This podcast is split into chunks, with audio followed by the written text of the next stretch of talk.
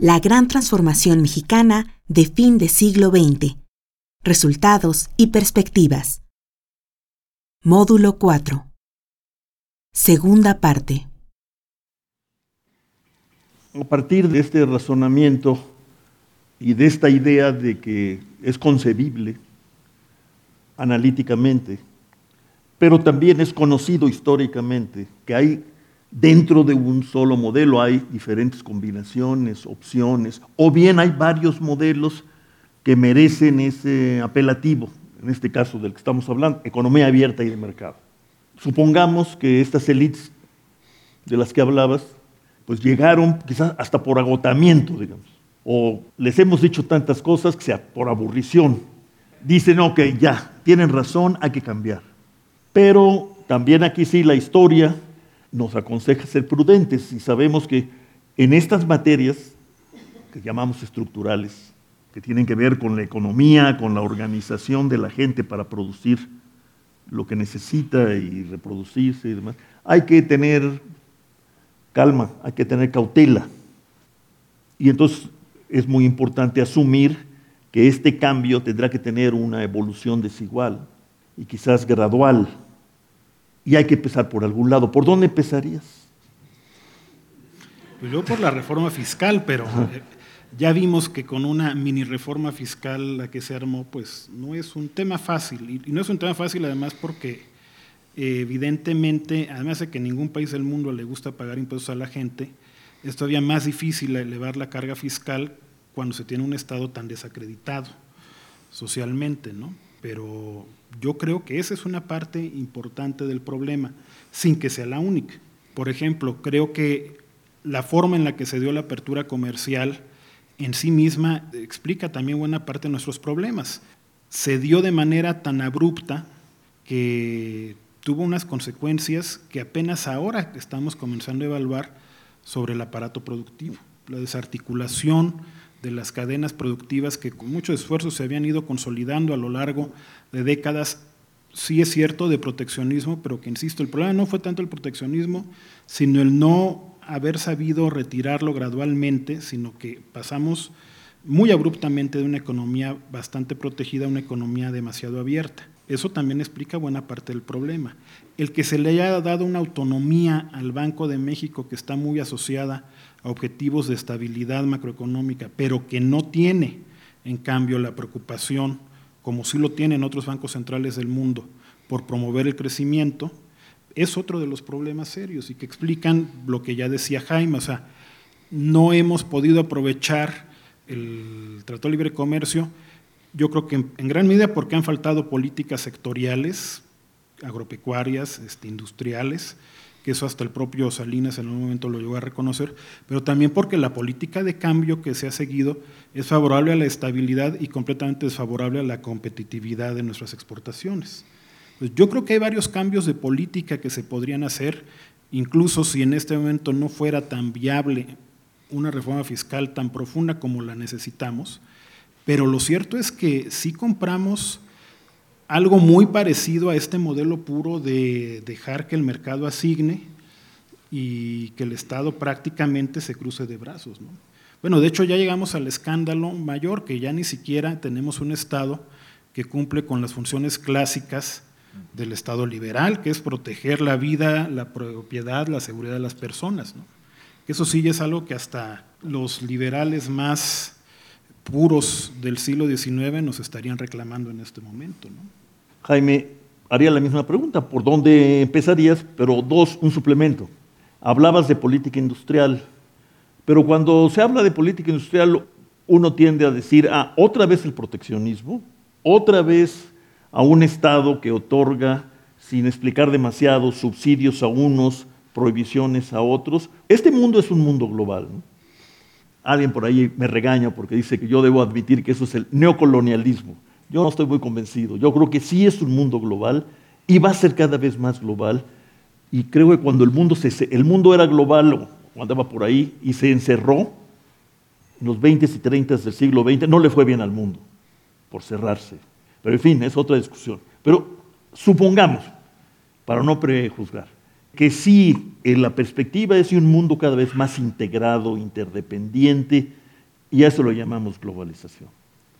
Tiene lugar en este mundo al que queremos pertenecer esto que tú llamas política industrial? Digamos, ¿cuál sería el argumento para en este mundo, o sea, sin salirnos de este mundo, llevar a cabo estas recomendaciones que parecen pues también de sentido común, digamos, casi de sentido común?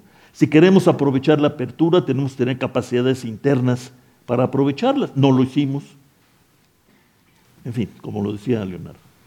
Sí, antes de entrar en el tema de la política industrial, quería mencionar solamente que estoy muy de acuerdo con lo que decía Leonardo, eh, la lección un poquito de los últimos tiempos sobre lo que pasó con la reforma fiscal, eh, pues nos hacen ser muy pesimistas sobre lo que se puede hacer en ese frente que también coincido con Leonardo, debería ser el primer frente, es decir, dotar de recursos públicos al Estado para que pueda cumplir con sus tareas, incluidas también las tareas mínimas que tiene que cumplir y en la que todo el mundo está de acuerdo. ¿no?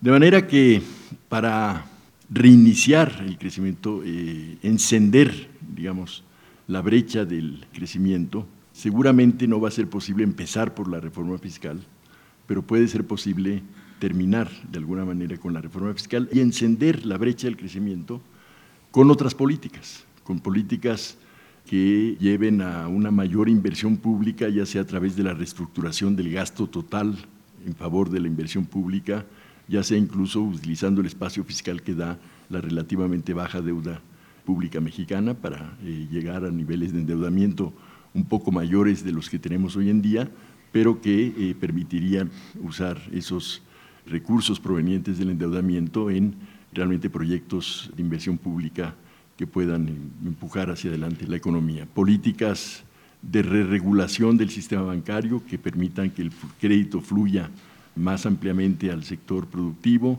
políticas de tipo de cambio que tienen que ver con las funciones del Banco Central y su mandato. En fin, hay un conjunto de políticas que se pueden llevar a cabo sin una reforma fiscal y que tendrían el efecto de reiniciar un proceso de crecimiento y el crecimiento mismo trae más recursos públicos. Si las tareas del Estado se ven tan restringidas hoy en día por la falta de recursos públicos, precisamente porque el estancamiento produce un lento crecimiento de los recursos públicos y hay crecimiento, si se le puede llamar crecimiento a, a eso. ¿no? Estamos en una especie de trampa fiscal. La economía crece poco y como consecuencia de ello los recursos públicos que el Estado capta son eh, muy exiguos y no crecen en el tiempo y a su vez la falta de esos recursos para el sector público para que pueda invertir en infraestructura, en otras tareas, hace que la economía crezca poco también. Es una especie de círculo vicioso entre falta de reforma fiscal y estancamiento. Sobre la política industrial, yo estoy de acuerdo contigo, Rolando, en que la perspectiva es de una globalización creciente y que no se puede escoger hoy en día entre estar en la globalización o estar fuera. Y eso restringe mucho el uso de los viejos instrumentos de la política industrial. No podemos usar más subsidios directos a la exportación, por ejemplo, o requerimientos de contenido doméstico, de contenido interno en las industrias que queramos desarrollar, como se hizo, por ejemplo, con la automotriz en los viejos 60, cuando se le pusieron a la industria terminal automotriz requisitos de requerimiento doméstico que tuvo el efecto de impulsar todo el desarrollo de la industria de autopartes. No se pueden utilizar tampoco los incentivos fiscales para la creación de industrias nuevas, como también se hizo y creo que exitosamente se hizo en la época de los 40 en adelante. De manera que hay que buscar de alguna manera nuevas formas de política industrial. Y aquí yo creo que, además de la identificación, porque aunque se ha criticado mucho eso de que el Estado se meta a identificar qué industrias desarrollar, yo creo que eso es, es una visión equivocada de lo que el Estado debe hacer. El Estado debe, aunque no tiene hoy en día quizá la capacidad institucional de hacerlo, pero se puede construir, tiene que identificar en qué áreas de la economía, en qué industrias, en qué sectores, en qué tipo de actividades la economía tiene una ventaja comparativa latente eso el mercado no lo hace de manera muy eficaz. Y entonces eh, se requiere, y hay mucha literatura escrita sobre eso, de cómo le hicieron otros países para lograr descubrir sus ventajas comparativas latentes, potenciales. Además de eso, y en coordinación con el propio sector privado, se puede orientar de manera a jugar un papel como política industrial, se puede orientar la inversión en infraestructura precisamente para desarrollar esos sectores con ventajas comparativas latentes. Eso es un primer tema. El segundo tema es que una política de tipo de cambio alto, en el sentido de relativamente subvaluado, de un peso relativamente subvaluado, una política de tipo de cambio competitivo, finalmente, actúa como actúa una política comercial que pone una tarifa a las importaciones y subsidia las exportaciones. Es equivalente un tipo de cambio alto a una política de protección del mercado interno frente a las importaciones y de subsidio a las exportaciones. Es exactamente equivalente porque lo que hace una política de tipo de cambio alto es encarecer los productos importados y por otra parte hacer más competitivos a los productores en el sector de exportación, de manera que pueden vender a precios internacionales con una mayor ganancia de la que tendrían con un tipo de cambio sobrevaluado. De manera que la política de tipo de cambio es un buen sustituto de una política comercial que se propone no de proteger ciertas industrias, sino de proteger en general el mercado interno y promover todas las exportaciones. La diferencia con la política comercial de antaño es que no escoge sectores, pero también este, hay muchas veces que uno se puede, que los gobiernos se equivocan en la selección de sectores y no necesariamente se desarrollan los que deben desarrollarse, en los que mayor potencial de crecimiento pueden generar, mientras que una, un tipo de cambio alto puede tener ciertas virtudes desde ese aspecto. Y en tercer lugar está la política de desarrollo regional como sustituto también de las políticas industriales del pasado. La OMC, la pertenencia a la OMC, la pertenencia al TLC, prohíbe la utilización de los viejos instrumentos de la política industrial como tal, como política industrial, pero no los prohíbe necesariamente como política de desarrollo regional. Uno puede utilizar subsidios fiscales, este, incentivos a la exportación de las zonas atrasadas del país como políticas de desarrollo regional que no están prohibidas y excluidas del menú de opciones que tiene el país en este momento. Les voy a pedir a mis dos amigos, colegas e invitados que aborden, por un lado, el tema social que pudimos ver, vimos salarios, ¿no? empleo, carencias, etc. Luego el tema regional, y en particular el tema del sur y la importancia que cada uno de ellos le otorgue.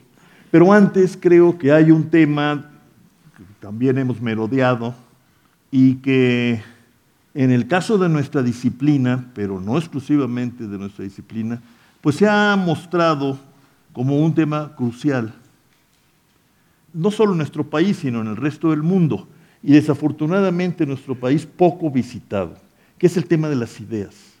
¿Qué papel que juegan las ideas en todos estos asuntos que nos traen preocupados? Y me quisiera empezar por ese, Jaime Leonardo. Las ideas. Ambos las han abordado en múltiples ocasiones, así es de que no creo que sea demasiado ventajoso de mi parte pedirles que empecemos por ahí. ¿Sí les parece? Ok, pues empecemos. Leonardo y luego Jaime. Yo creo que han jugado un papel muy importante y me iría ahora sí que hasta el inicio de la vida independiente. Nosotros cuando nos independizamos de España en 1821, bueno, después de un paréntesis tragicómico que fue el imperio de Iturbide, cuando ya propiamente nos vamos a constituir en una república federal, abrazamos de manera muy temprana, y yo digo que ingenua, un liberalismo económico que nos llevó, entre otras cosas, a una apertura que barrió con la protoindustria que teníamos en varias partes de lo que había sido la Nueva España y que ya era el nuevo país. En particular era una industria textil que estaban haciendo y que se vio barrida por las importaciones de textiles ingleses. Eso nos llevó en los años 30 y 40 del siglo XIX a que varios mexicanos que si bien políticamente eran considerados como conservadores, en sus ciudades económicas creo que eran mucho más avanzados que los liberales de la época, como era el caso de Antuñano o el propio Lucas Alamán, plantearon la necesidad de proteger a las actividades manufactureras mexicanas e incluso de establecer instituciones para financiar el desarrollo de la industria. Y desde entonces la discusión entre proteccionistas y librecambistas fue uno de los grandes temas del siglo XIX. Don Porfirio fue mucho más pragmático. Sí se abrió en ciertos sectores de manera también impresionante, fue muy liberal en ciertos sectores, aunque yo he dicho que el código minero del porfiriato que vaya, que era liberal, se queda chiquito al lado de las concesiones mineras que hemos dado en los últimos años. Pero lo cierto es que con todo fue más selectivo y la industrialización mexicana propiamente comienza a consolidarse en el porfiriato. Y después de la, de la Revolución Mexicana, que a mí me parece muy notable, y haría solo un paréntesis, me parece muy notable que la Revolución Mexicana, si bien tuvo grandes planteamientos sobre qué había que hacer en materia agraria, y bueno, se reflejaron en los debates del constituyente, ya se habían discutido en los debates también muy interesantes y bastante olvidados de la convención revolucionaria, pero había planteamientos muy claros sobre qué había que hacer con la reforma agraria y bueno, el propio constitucionalismo, a pesar de que don Venustiano no era ni con mucho el jefe revolucionario más progresista de la contienda, entendieron la necesidad de tener un planteamiento en la materia y realmente es Luis Cabrera el que comienza hace 100 años con la ley agraria del 6 de enero la reforma agraria en serio en este país y ya después, bueno, el constituyente va a dar la pauta para lo que va a ser la gran reforma agraria del siglo XX, pero faltaron planteamientos muy específicos en materia de política económica. Creo que en los años 20, salvo Pani, que introduce el impuesto sobre la renta, predominaba una visión liberal sobre qué había que hacer con la política económica y tal vez tuvimos que tocar fondo con el más liberal de los secretarios de Hacienda que hemos tenido, que fue Luis Montes de Oca, que logró, entre otras cosas, meternos en crisis antes que el resto del mundo, unos tres años antes que el resto del mundo. México se desacelera como economía en 26, la crisis económica en el resto del mundo pues comienza ya a fines de 29, pero por lo mismo, dado que fuimos pioneros en entrar en crisis, también fuimos de los primeros que reaccionamos. Hubo la capacidad de respuesta del Estado mexicano de iniciar una política contracíclica con las limitaciones de la época y los pocos instrumentos con que contaba el Estado mexicano, a partir de la segunda gestión de Alberto Pani en Hacienda, y a partir de 1932 parecía que se había impuesto una visión más pragmática que reconocía como una prioridad el crecimiento. Yo creo que así fue. El desarrollismo distó mucho de ser, como se le planteó después, una política caracterizada por un gran déficit público. Los déficits realmente aparecen ya más bien o se hacen grandes y significativos en los años 70 y habría que analizarlos también en el contexto de la época, las crisis, los choques petroleros, la manera en la que abruptamente va a terminar este periodo de gran liquidez en el mundo en 1981, cuando suben las tasas de interés y bajan los precios del petróleo. Pero lo cierto es que la política económica fue bastante pragmática y yo podría decir que a partir de 85, no diría que cuando entró de la Madrid, yo creo que ahí hubo todavía una discusión, una confrontación dentro del gabinete económico de, de la Madrid hasta que en 85 se define claramente que van por un cambio estructural del tipo que se ha dado en los últimos 30 años. Y yo creo que es una recaída a ese liberalismo y a una nueva versión del liberalismo económico, dicho de paso, el llamado neoliberalismo, que está demasiado en sintonía con un modelo que en la teoría puede parecer muy consistente, pero que tiene muy poco que ver con la realidad económica de cualquier economía concreta del mundo. Gracias, Leonardo. Jaime. Bueno, yo empezaría nada más por decir que el papel de las ideas, de los diagnósticos y de las políticas que se derivan de los diagnósticos han sido efectivamente, como ya lo ilustró Leonardo, muy importantes en la historia económica de México. De hecho, uno de los temas principales en el libro que mencionó Rolando, que escribimos Juan Carlos Moreno y yo sobre desarrollo y crecimiento en la economía mexicana, una perspectiva histórica, es que los periodos de estancamiento de la economía, las cinco décadas perdidas del siglo XIX, el periodo de, después de la Revolución Mexicana y hasta el cardenismo, el periodo de los últimos 30 años, son todos periodos en donde el diagnóstico de los problemas o de los obstáculos al crecimiento que enfrenta el país, estaba mal diagnosticados los problemas que nos hacían caer en el estancamiento y también con mucha frecuencia, este es el caso del siglo XIX,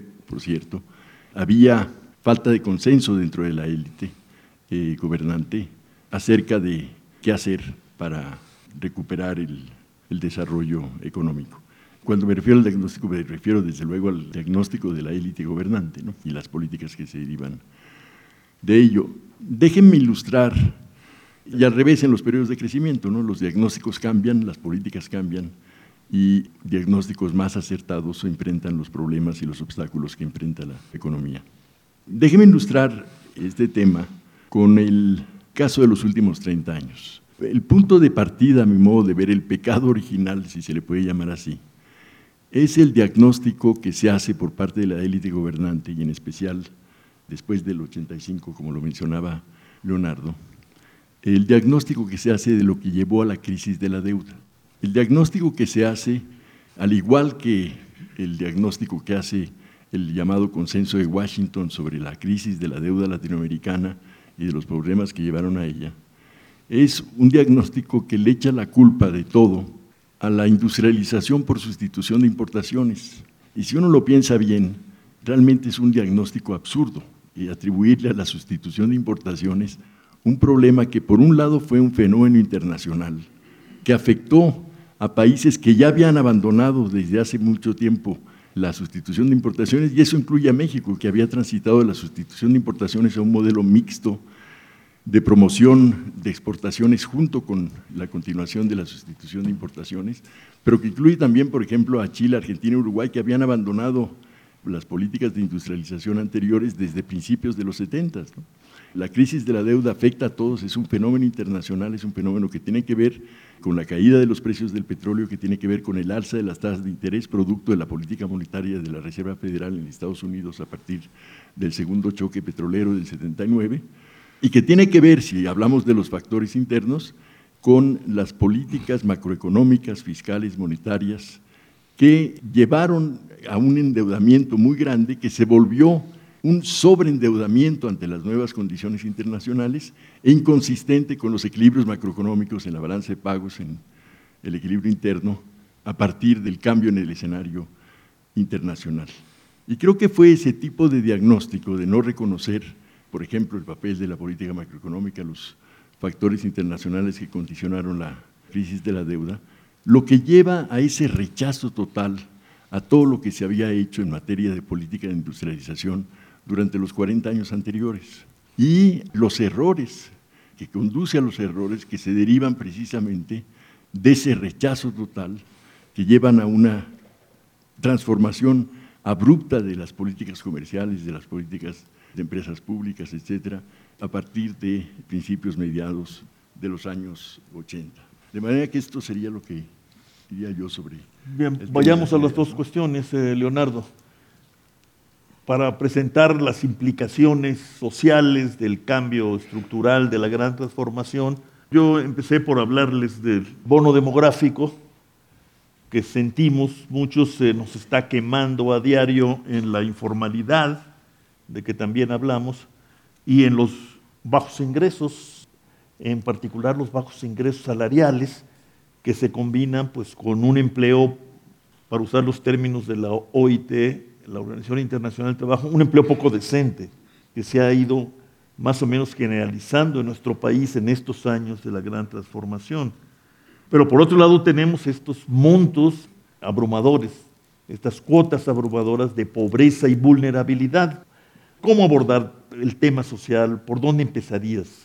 Contando con la bendición de las élites, desde luego, a las que ya convencimos. Yo creo que por el empleo, y vaya que por supuesto que hay muchísimos temas que atender, está la pobreza, la desigualdad que yo creo que se combate, se requiere de varios instrumentos porque es el problema más arraigado en nuestra historia nacional. Hay quien considera que esto empieza en la colonia y muchos citan al barón de Humboldt, que está escribiendo al final del periodo colonial, pero la desigualdad realmente es también inherente a la mayor parte de las sociedades prehispánicas, o sea, la concentración de la riqueza en su forma de propiedad este, territorial también está presente en la mayor parte de nuestras sociedades previo a la conquista y se ve reforzada y todavía yo creo que se ve agravada con el tipo de colonización que se da y la aparición, además de este sistema de castas que tiene connotaciones de muy diverso tipo y que aunque formalmente desaparece con la independencia, en los hechos yo creo que en gran medida sigue siendo una realidad en varias partes de la República y que explica varias de las formas de exclusión que enfrentamos. Pero bueno, yo creo que la desigualdad, entre otras cosas, hay que enfrentarla con una reforma fiscal, como ya se decía, pero sobre todo en el largo plazo, si queremos ser una sociedad moderna, por la vía de aumentar la participación de los salarios en la distribución del ingreso, que ha venido reduciéndose de manera significativa y en la actualidad representa el 27% del ingreso nacional disponible, lo cual es escandaloso si lo comparamos con cualquier otro país del mundo. Tiene mucho que ver con los bajos niveles salariales que tenemos. El caso del salario mínimo fue bastante publicitado el año pasado y bueno, varios de los aquí presentes, en particular Jaime, participaron, participamos en las discusiones que se dieron. Pero yo creo que un buen punto de partida es el empleo, que requiere a su vez que haya crecimiento y que incluso los programas de combate a la pobreza que se han ensayado en los últimos 20 años tienen como talón de Aquiles el hecho de que son programas, ya sea Progresa, Oportunidades o Prospera, o sea, del mismo programa en sus distintas versiones, que le apuestan a que va a aumentar el ingreso de las personas en el futuro por la vía de invertir en la ampliación de sus capacidades, que tengan más años de escuela, que tengan acceso a mejores servicios de salud y que por esa vía ellas puedan aspirar a un salario más alto por la vía de qué? Pues por la vía del empleo. Pero si la economía no genera empleos, pues entonces ¿cómo le van a hacer? Si realmente somos exitosos como país en esos programas en elevar el capital humano, si realmente se traduce en una ampliación de capacidades de los individuos que se ven beneficiados por esos programas, este esfuerzo, pues está, a final de cuentas, lo único que estamos generando es o frustración social o un aumento de la inmigración o los estamos orillando a que se ocupen en el sector informal de la economía con toda la falta de protección que ello tiene. Y yo creo que parte del empleo es fundamental avanzar en la construcción de un sistema de bienestar social universal, a partir de los ejes principales que son la salud, la educación pública de calidad y seguridad social para todos los ciudadanos. Protección del ingreso en las distintas etapas y en particular en la etapa en la cual las personas pues ya no están en edad de trabajar, sino más bien en edad de recibir un apoyo para tener una vejez digna. Gracias, Leonardo. Jaime, participaste, como dijo Leonardo, en la elaboración de un planteamiento sobre el salario mínimo y la necesidad de elevarlo y participaste luego en las discusiones a que dio lugar ese planteamiento. Vale la pena recuperar esa experiencia ¿no? y, y extenderla si tú quieres. A eso voy, pero déjenme empezar desde otra aparentemente distinta perspectiva. Yo estoy de acuerdo con Leonardo que el crecimiento es esencial para poder elevar los niveles de bienestar de la población y abatir la pobreza y la marginación. Pero hay mucho más que se puede hacer y por eso voy a acabar en el tema de los salarios. Si uno ve hay en el libro de próxima publicación que ya mencioné una gráfica en donde en el eje vertical está la tasa de pobreza, tal y como la calcula la CEPAL, y en el eje horizontal está el Producto Interno Bruto per cápita, ajustado por dólares de, poder, de paridad de poder de compra, ¿no? es decir, para que sea comparable entre países. Y en la gráfica están todos los países latinoamericanos. o la mayoría de los países latinoamericanos para los que hay datos. Hay una correlación negativa entre la tasa de pobreza y el Producto Interno Bruto por habitante. Es decir, los países de más alto ingreso por habitante tienden a tener tasas de pobreza más bajas que los países con bajo ingreso por habitante. Como es lógico, si el Producto Interno Bruto por habitante aumenta, el ingreso promedio aumenta y dada una desigualdad, manteniendo la desigualdad constante, tiende a reducirse la tasa de pobreza, un mayor porcentaje de la población pasa a estar por encima de la tasa de pobreza. El crecimiento del ingreso por habitante pues, es fundamental para abatir la tasa de pobreza. ¿no? Con el PIB per cápita de Honduras o de Nicaragua, por más que mejoren la, distribución, hay límites a cuánto va a poder reducirse la tasa de pobreza, ¿no? por su bajo ingreso por habitante. México en esa gráfica aparece en el grupo de países con mayor ingreso por habitante, junto con Chile, Uruguay, Argentina, pero está muy por encima de ellos con respecto a la tasa de pobreza. Déjeme ponerlo en términos un poquito más técnicos. Si uno estima una línea de ajuste, la de mejor ajuste, de la relación entre tasa de pobreza y producto por habitante, esta línea va a ser una línea recta con pendiente negativa, y México aparece muy por arriba de la línea. Por ejemplo, Chile, Uruguay están más o menos en la línea de ajuste, con la tasa de pobreza que corresponde normalmente a ese ingreso por habitante. México, en cambio, está muy por arriba. Tiene una tasa de pobreza unos 10 o 15 puntos mayor que la que corresponde a su ingreso por habitante. Y eso es lo que está indicando, cosa, por cierto, que no se ven los datos de las encuestas de ingreso-gasto por problemas de estas encuestas, que miden una distribución del ingreso truncada en el tope de la distribución, subestiman muy fuertemente los ingresos altos. Es que México tiene un grado de desigualdad mucho mayor que países similares en términos del ingreso por habitante. Y es por esa desigualdad que tiene una tasa de pobreza mayor de la que corresponde a su alto, relativamente alto nivel de ingreso. Lo curioso de México es que está en el grupo de países de ingreso alto y tiene el salario mínimo real más bajo de todos los países latinoamericanos. Es decir, el residual con respecto a la línea de ajuste es enorme. México tiene un bajísimo salario mínimo real para su nivel de ingreso por habitante. Y esto no es casualidad, que coincida con ese alto residual también de la tasa de pobreza con respecto a la tasa que debería tener México para su ingreso por habitante. En otras palabras, buena parte de la desigualdad de México y de la desigualdad y de la pobreza, de la alta tasa de pobreza que tiene México, tienen que ver con los salarios tan bajos y en particular el salario mínimo real tan bajo. De manera que yo le pondría entre las prioridades para salir de la trampa de lento crecimiento y alta desigualdad que ha vivido México en las últimas décadas, le daría un peso importante a la reforma de la política salarial y en particular a una política de recuperación de los salarios mínimos reales. Uruguay, en los gobiernos del Frente Amplio de los últimos 10 años aproximadamente, triplicó el salario mínimo real sin que ocurriera ningún desastre a lo largo de 10 años. A lo largo de 10 años triplicó su salario mínimo real sin provocar una inflación significativamente más alta de la que tenía, sin provocar mayor desempleo, de hecho sus tasas de desempleo cayeron.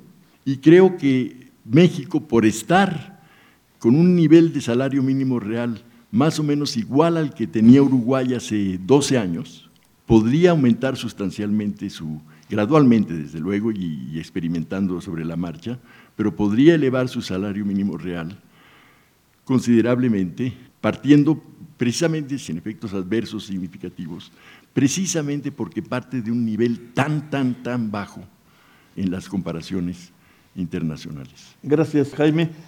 Termino diciéndoles que para mí ha sido un enorme gusto, un gran placer y una intransmitible satisfacción haber estado con ustedes estos cuatro días. Muchas gracias.